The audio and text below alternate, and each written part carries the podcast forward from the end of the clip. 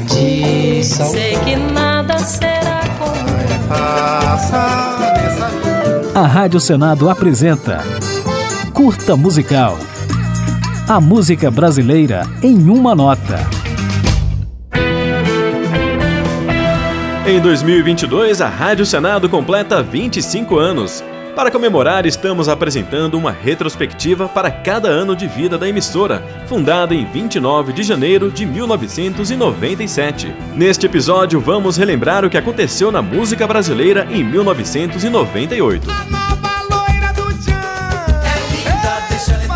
1998 teve o concurso que elegeu Sheila Mello como substituta de Carla Pérez no El Chan e impulsionou o hit A Nova Loira do Chan. Outra banda de axé que se deu bem foi o Terra Samba, com o disco ao vivo e a cores e os sucessos Carrinho de Mão e Liberar Geral.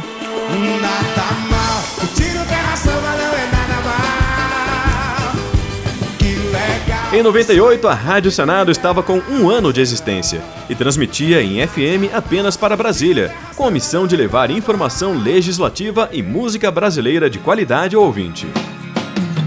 Desfaz o vento, o que há por dentro desse lugar que ninguém mais pisou. Aquele ano trouxe o êxito simultâneo de três bandas mineiras. O Skank lançou o disco Siderado, com sucessos Resposta e Saideira o Pato Fu apresentou o álbum Televisão de Cachorro, com as músicas Canção para Viver Mais e Antes que Seja Tarde. E o J Quest veio com o disco De Volta ao Planeta e os hits O Vento e Fácil. Fácil, extremamente fácil pra você e eu e todo mundo canta junto. E o reggae nacional também chamou atenção em 1998 a banda Cidade Negra deu à luz o álbum Quanto Mais Curtido Melhor, contendo sucessos A Estrada e Sábado à Noite, enquanto Nat Roots bombou com o álbum de estreia, lançado de forma independente em 97 e reeditado por uma grande gravadora em 98. Beija-flor que trouxe meu Entre outras surpresas, de 98 podemos citar o surgimento da banda Fat Family, o início da carreira solo de Paula Toller e o debut do pernambucano Otto com o premiado álbum Samba pra Burro. Ela é do tempo do Bob, lá do Pina de Copacabana. Assim como houve estreias, teve também partidas.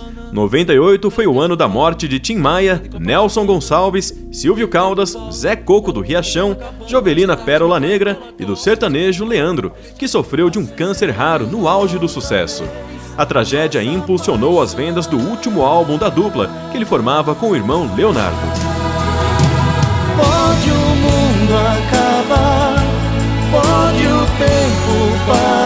Agora, para encerrar esta retrospectiva em comemoração aos 25 anos da Rádio Senado, ficaremos com um pouquinho da música Ela Disse Adeus, dos Paralamas do Sucesso, lançamento que abocanhou vários prêmios no Video Music Brasil da MTV em 98.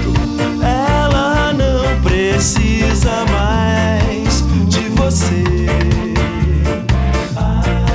Sempre o último a saber.